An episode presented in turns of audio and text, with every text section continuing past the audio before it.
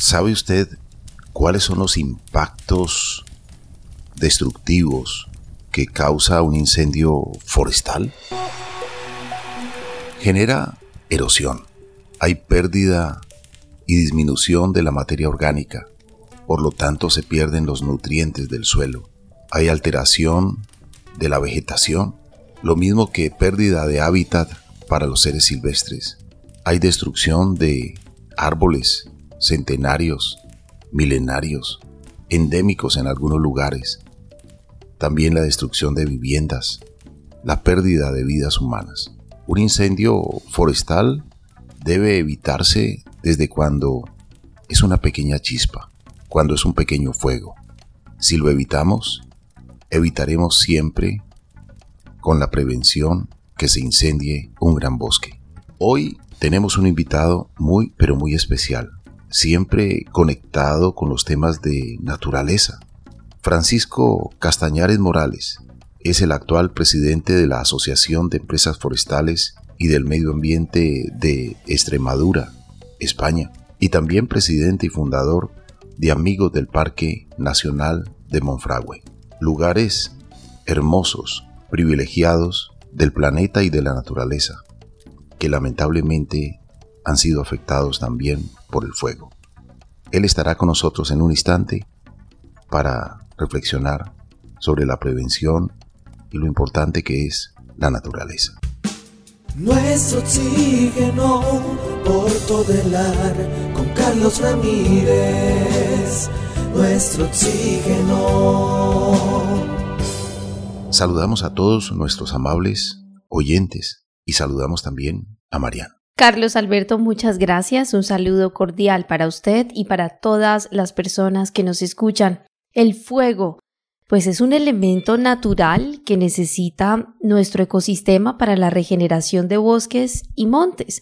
Esto aporta estrategias rebrotadoras y de germinación tras su paso. Sin embargo, esto ha dejado de ser una perturbación natural que modelaba el paisaje para convertirse ahora, en la actualidad, en una terrible amenaza que en más de un 96% de los incendios de causa conocida en España, por ejemplo, pues está ocasionada por el ser humano. Y también hay que tener en cuenta, Carlos Alberto y oyentes, que la extinción no resuelve el problema y hay que trabajar en la prevención. Un dato, en 2017 el 63% de los incendios producidos quedaron en menos de una hectárea afectada, y esto es gracias a que la extinción de los incendios es exitosa. Sin embargo, cada vez hay más grandes incendios forestales y se debe trabajar en esto, en la extinción de los incendios. Saludamos a nuestro invitado. Está en España, está en Extremadura. Es Francisco Castañares Morales. Es conocido también por los amigos del Parque Nacional de Monfragüe como Paco Castañares. Bienvenido a nuestro oxígeno. Gracias por aceptar la invitación. Hola Carlos, ¿qué tal? Un placer. Encantado también eh, de, hablar contigo, Marian.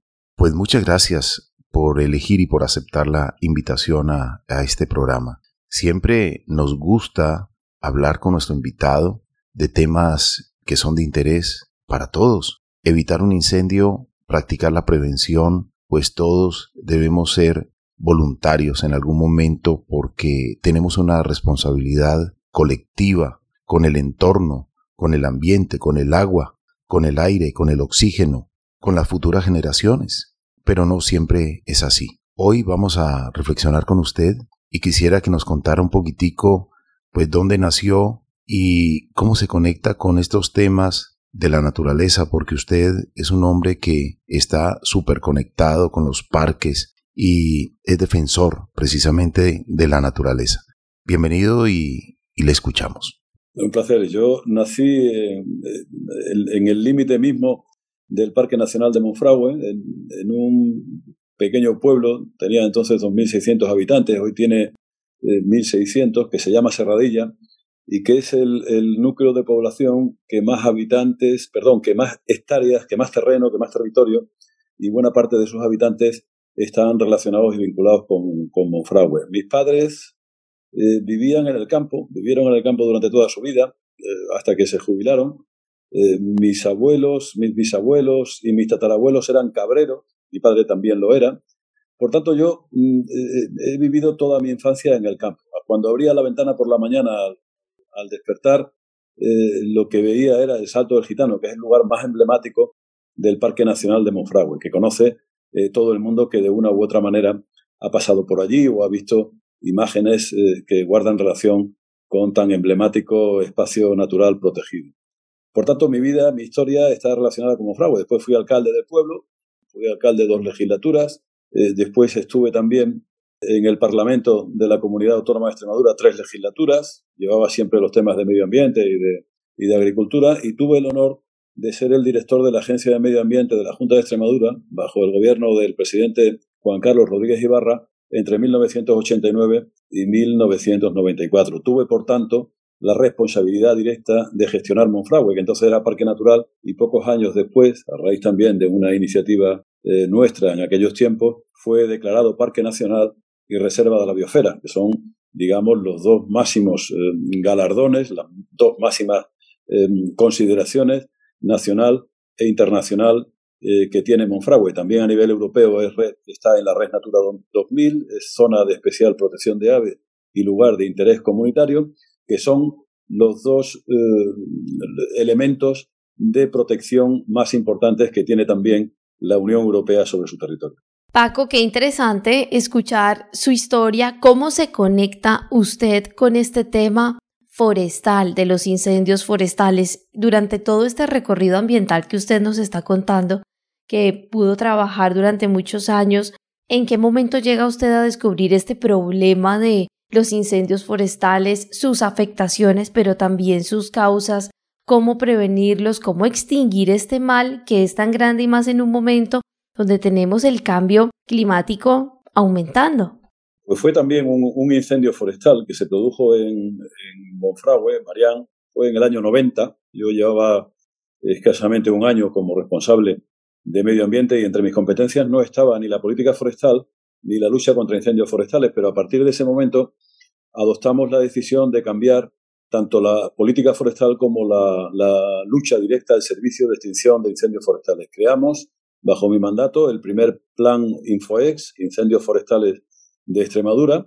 Eh, dividimos el territorio de la región en 11 eh, zonas de alto riesgo, al frente de cada una de las cuales pusimos a un técnico especialista la gestión forestal y la lucha contra incendios forestales, y distribuimos los medios que entonces teníamos, helicópteros, hasta un total de seis que llegamos a contratar, y unos 80 o 90 eh, retenes eh, de incendios forestales con personal y con vehículos autobomba, con mangueras, capacidad de, de poder enfrentarse a cualquiera de los incendios que había. Teníamos entonces la filosofía, que era una filosofía general en, toda, en todo el mundo civilizado, civilizado, de extinguir los incendios nada más que se producían. Es decir, evitar que se fueran, se hicieran grandes y que por tanto pudieran quemar eh, grandes superficies de terreno. Así es que estuvimos mm, funcionando durante 12 eh, años, entre 1991 y, 2003, pues eh, con unos niveles de eficacia muy altos. Los incendios que había cada año en Extremadura no superaban las 300, 400 hectáreas, muchas veces menos de la mitad de ellas eran arboladas, generalmente eran incendios de, de pastos, o de, o de matorral.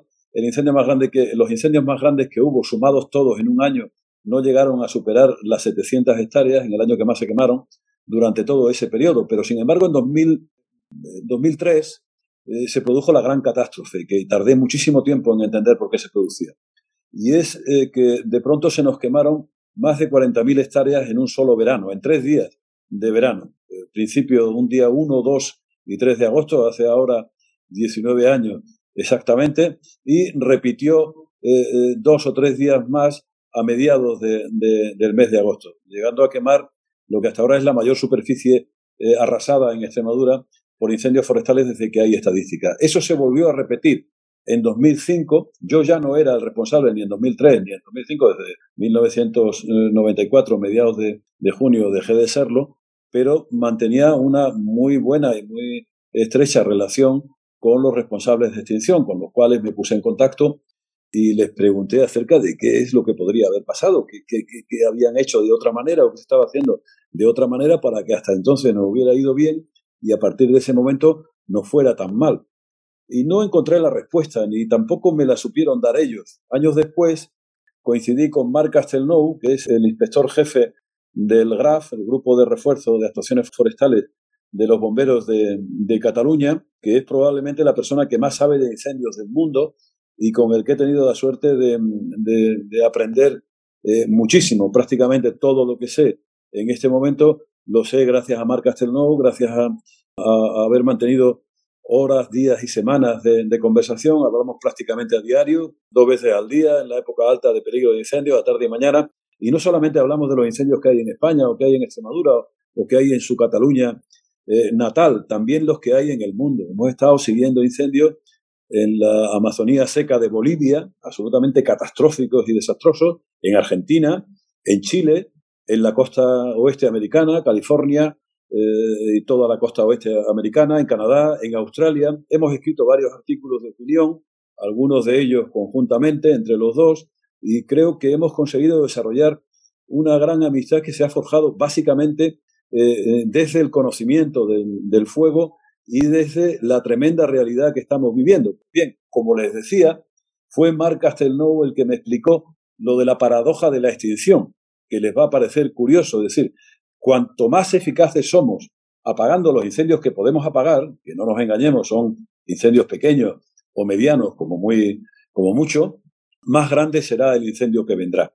¿Por qué? Porque el combustible crece en esta parte del planeta, España, digamos, seca, todo lo que es el, territorio de la península ibérica, salvo la cornisa cantábrica y la, y la costa eh, oeste de, Portugal, eh, crece a una, el, combustible, la vegetación crece a una velocidad de 2 a 4 toneladas por hectárea y año. Si no la gestionamos, si no la sacamos, ni tampoco permitimos que se quemen incendios de baja intensidad, pues lo que realmente hacemos es propiciar que se acumule, que crezca más, que aumente de una manera exponencial y eh, cuando ya el terreno no es capaz de alimentar tanto combustible, tanta materia vegetal que vive del alimento que encuentra en el suelo y en el subsuelo, lo que hace es que se seca. Y entonces se pone eh, en capacidad de arder eh, en, grandes, en grandes superficies. La despoblación rural, la falta de habitantes en, prácticamente todo el interior de la península ibérica y particularmente en Extremadura es lo que ha propiciado que la vegetación eh, crezca y se acumule de una manera tan importante. A cambio, o en cambio, o como alternativa, las administraciones no han sido capaces de gestionar de manera adecuada el combustible. No nos han hecho caso cuando en 2017, en enero de 2017, un mega incendio forestal arrasó montes y pueblos enteros en la zona de Valparaíso, en Chile. Después, ese mismo año, en Portugal, llegó a quemar en cuatro días 60.000 hectáreas y mató a 65 personas el incendio de Pedrogao Grande y repitió en octubre, ya fuera de la temporada de riesgo alto de incendios forestales, en el norte de Portugal, llegando a quemar eh, 190.000 hectáreas en solo 10 horas, a una velocidad de propagación superior a las 14.000 hectáreas por hora, algo absolutamente terrorífico. Mató a 44 personas y, desde luego, es algo que todavía no hemos olvidado los que seguimos aquellos incendios y los que estuvimos pendientes de lo que ocurría. Eso debería habernos enseñado, a nosotros nos ha enseñado, que la única solución capaz de evitar esos grandes incendios es reducir eh, y evitar la acumulación de combustible en los montes. Hace 50 o 60 años había millones de personas que vivían en el campo, no en los pueblos ni en las ciudades, en el campo, que hacían de desayunar, de comer y de cenar 365 días al año con leña del bosque,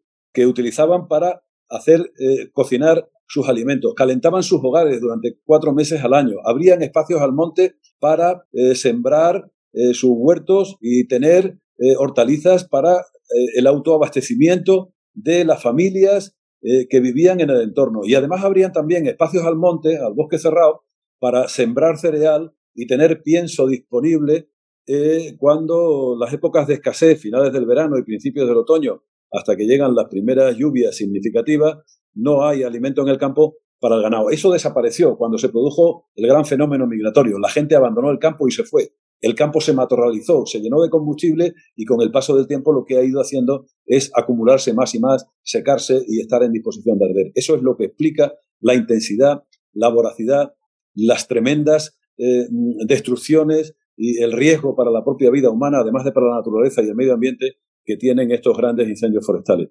Pensábamos que teníamos 10 años a partir de, lo que sucedió en Chile, eh, en la costa oeste americana, en, Bolivia, en Argentina, en eh, Australia y en el oeste de Portugal, pero el cambio climático y el calentamiento global lo que ha hecho ha sido acelerar y ya estamos en esa eh, situación también. Los incendios de este verano, absolutamente desastrosos, 60.000 hectáreas en dos incendios solo en la provincia de Zamora, al norte de, la región extremeña, con, unos resultados absolutamente catastróficos y también con dos muertos, bombero forestal de 62 años y un eh, pastor eh, que tenía su ganado en las inmediaciones del fuego, murieron víctimas de las, de las llamas. Entonces ya no es solo un problema medioambiental, ya es un problema también de protección civil. En seis décadas, en España y en Extremadura, hemos pasado de vivir del bosque y vivir en el bosque a tener que defendernos de él, como consecuencia fundamentalmente de la acumulación de combustible.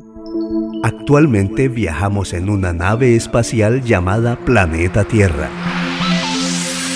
Esta ya tiene problemas de funcionamiento y hasta ahora no hay otra de repuesto a la vista. En nuestro oxígeno les invitamos a la prudencia y a la reconciliación con nuestro planeta.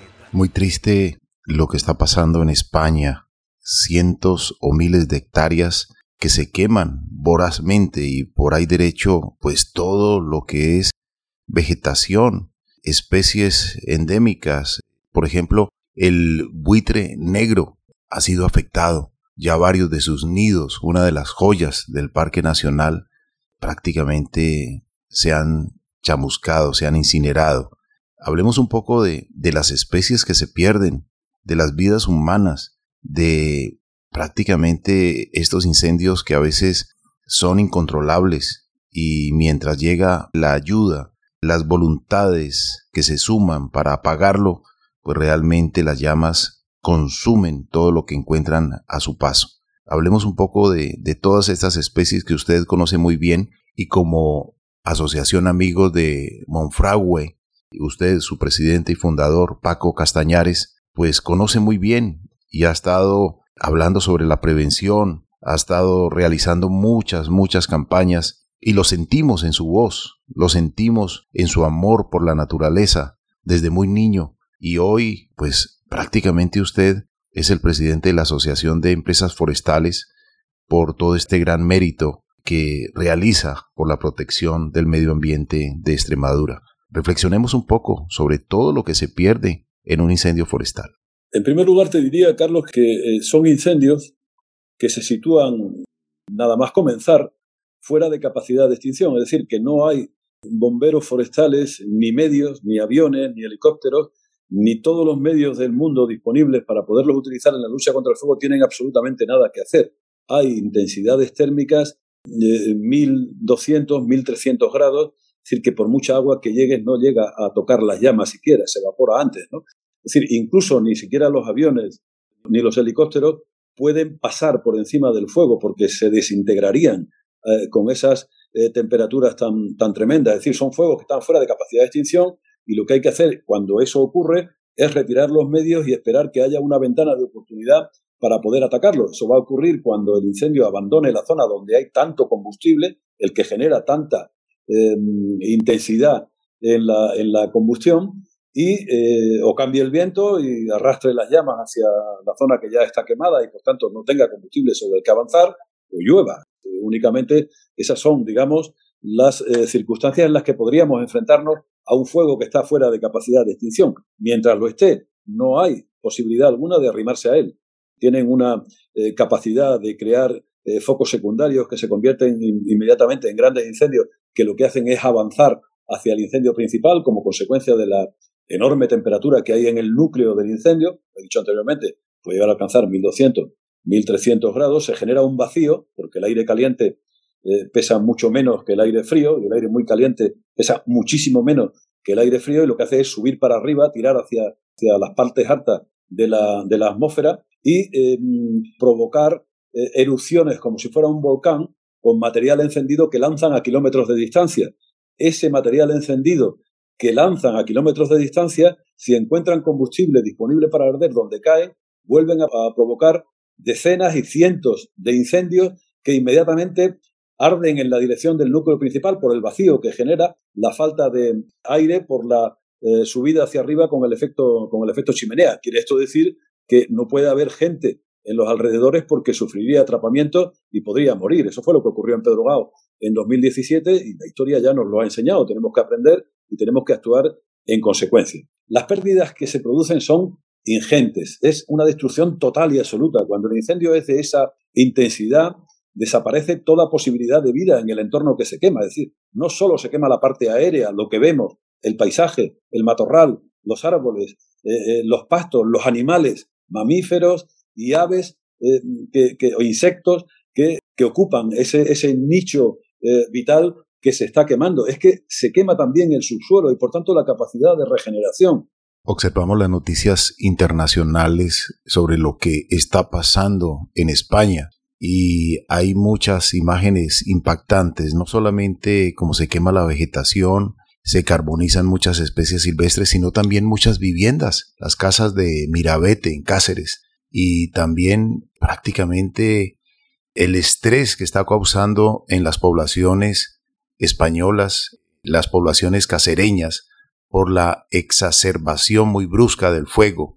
Esto está generando pues mucho temor en la población. Hemos visto cómo muchos vehículos han quedado atrapados entre el fuego, lo mismo que eh, también el fuego ha pasado a través de la vía férrea de un bosque a otro. Hemos visto imágenes impactantes, dantescas, muy, muy duras, y entendemos perfectamente esto que desde su corazón, como una petición, sale precisamente para, para los gobiernos, para la gente, para el planeta, porque realmente, así como está ocurriendo ahora en España, ha ocurrido y está ocurriendo en el Amazonas, está ocurriendo en los Estados Unidos, también por los lados de Texas, en muchos lugares que usted hacía referencia que no se incendiaban, que no tenían temperaturas por más de 20 grados centígrados promedio, ahora están en 40 grados como en Inglaterra, por ejemplo. Y allí hay un riesgo latente de incendios forestales porque la temperatura, los vientos, el combustible que está la vegetación seca, deshidratada, pues es prácticamente lo que produce el incendio y más si hay afectaciones. Nos explicaban que en algunos casos, digamos, se producen naturalmente, ocasionadas por un rayo, pero que y la mayor parte de las veces ocurre por manos prácticamente criminales. Sin embargo, cuando se desata el fuego, usted bien lo decía, los residuos vegetales pueden saltar de un sitio a otro y se ocasionan focos de incendio que a veces son difíciles, muy, pero muy difíciles de controlar. Los cortafuego han sido una solución en muchos lugares. En España se practica esta solución de los cortafuego. Bueno, en España, eh, sobre todo en la, mitad sur de, España, se han, eh, se han practicado siempre cortafuegos lineales, pero eso ya no es una solución. Sirven para que entren los medios de extinción y puedan tener acceso a una zona que aún está sin quemar. Ahí pueden anclar un contrafuego, es decir, darle fuego al monte eh, que va a quemarse después con un gran incendio forestal que avanza hacia nosotros y em, hacerlo como vacuna, ¿no? Tú metes un fuego de baja intensidad sobre el monte que aún está sin quemar y cuando llega el fuego grande, el fuego destructivo, ya no puede avanzar porque has quemado, has eliminado el combustible con un fuego de baja intensidad. Se llama fuego técnico y es eh, la única herramienta que en algunos casos puede hacerse por la gente que sabe hacerlo. ¿no? Antes lo hacía eh, nuestros antepasados, lo hacían los campesinos, la gente que vivía en el campo, pero claro, las densidades de vegetación no eran las de ahora, la temperatura y la humedad tampoco eran las que son ahora y por tanto ahora no lo puede hacer cualquiera. Ahora tiene que tener formación, tiene que tener eh, capacidad de entender el comportamiento del fuego y decidir en qué momentos y en qué lugares se puede hacer el incendio y con qué medios se pueden eh, realmente controlar para evitar que el incendio grande, el monstruoso, el destructivo, el pavoroso, el que lo va eliminando todo, pueda seguir avanzando. Sirven para eso, realmente para poco más. Ahora lo que hay que hacer, lo decía antes, eh, respondiendo a otra pregunta, es em, eliminar combustible del interior del, bosque para que haya, menos densidad, es decir, nunca debe haber más de 10 toneladas de combustible disponible para arder en ningún espacio forestal de España ni del mundo si no queremos que realmente sea pasto de las llamas. Cuando haya una época en la que el calor eh, seque eh, el, combustible forestal, lo ponga a disposición de arder y una fuente de calor intenso lo acabe, lo acabe incendiando. ¿no? Eso es lo que tenemos que hacer y tenemos que abrir espacios al monte para que no haya eh, superficies tan grandes que, que, son pasto de las llamas ante un gran incendio forestal. Si rompemos la continuidad del combustible e intercalamos en el espacio zonas abiertas, ocupadas por pasto, ocupadas por sembrado, ocupadas por olivares, ocupadas por castaño de fruto por castaño forestal, ocupadas por cultivos como el pistacho por cultivos como la vid y otros muchos que se ocupadas por dehesa, por encina, eh, por alcornoques eh, o incluso por especies como el pino o, el eucalipto, allí donde se da bien, convenientemente tratadas y gestionadas, estaremos en condiciones de poder hacer frente a cualquier emergencia por incendio forestal que se produzca. Lo que no puede ser es que haya tanta cantidad de hectáreas continuas de vegetación que encima está eh, completamente seca y tiene una enorme densidad acumulada de combustible forestal, que es lo que provoca los grandes incendios y los incendios tan intensos y tan pavorosos, que tienen capacidad de modificar la atmósfera y de gobernar el propio clima en los lugares en los que, en los que se producen. Esto es un problema que no solamente tenemos en España, eh, está afectando ya prácticamente a todos los rincones del planeta y a los que no haya llegado llegará en breve. Es decir, tenemos que tomárnoslo en serio a nivel global, a nivel del planeta, del gobierno, de la Unión Europea y de todo y de Naciones Unidas y de todos los gobiernos del mundo. No es la eh, inversión en medios de extinción, que es lo primero que le he oído decir a Naciones Unidas hace una semana. No, señores de Naciones Unidas, no necesitamos más medios de extinción. Lo que necesitamos es que se gestionen los bosques, que se reduzca combustible, que se aproveche energéticamente y que se eh, eh, creen las condiciones para que incendios que va a haber, y cada vez va a haber más, nos quemen cada vez menos superficie y los fuegos sean menos intensos. De eso es de lo que se trata, de convivir con el fuego en armonía, de adaptarnos a él como él se adapta a nosotros para evitar que nos cree un gran problema destruyendo biodiversidad, destruyendo naturaleza, destruyendo eh, espacios forestales y además poniendo en peligro vidas humanas. En Extremadura, yo creo que no se ha quemado ninguna casa. En Mirabete llegó hasta las mismas casas del pueblo, pero no quemó ninguna. Lo que hizo fue, eh, en casa de Mirabete, fue quemar el medio de vida de la gente, porque quemó todas sus producciones agrarias, quemó sus huertos, mató a buena parte de su ganadería. Yo he visto una yegua muerta de un joven ganadero de 36 años que estaba el pobre emocionado porque veía que su yegua, absolutamente mansa y doméstica que utilizaba para trabajar en el campo, había muerto víctima de las llamas, había sido quemada por el incendio. Pero es que había decenas de ovejas que estaban o bien muertas algunas de ellas o otras tan gravemente heridas por el incendio con las patas quemadas, con las orejas quemadas, con los ojos quemados, con la boca quemada, con, las ubres eh, eh, quemadas, que muchas de ellas han tenido que ser sacrificadas en los días posteriores y solo unas cuantas habrán logrado sobrevivir. A eso tenemos que responder también con solidaridad y con urgencia. Esa gente que lo ha perdido todo en casas de Mirabete, en Romangordo, en, en Higuera de, de Albalat o en los pueblos de las Urdes, las pedanías, las alquerías del municipio de Ladrillar, en las Urdes, tenemos que manifestar nuestra solidaridad devolviéndole a la gente todo lo que han perdido en todo su valor, pero además pasándole durante los próximos cuatro o cinco años los niveles de renta que obtenían de su explotación agraria, ganadera o forestal para que puedan sobrevivir, porque han perdido todo por vivir en un lugar en el que las administraciones públicas no han hecho sus deberes para garantizar la protección. Es la voz del presidente de la Asociación de Empresas Forestales y del Medio Ambiente de Extremadura y presidente y fundador de Amigos del Parque Nacional de Monfragüe. Paco Castañares. Pues muchas, muchas gracias por sus reflexiones hoy aquí en el programa Nuestro Oxígeno, la vida en nuestro medio. Deseamos a usted lo mejor de lo mejor. Un placer, Carlos, un placer, Marian. Encantado de estar con vosotros. La vida en nuestro medio, nuestro oxígeno.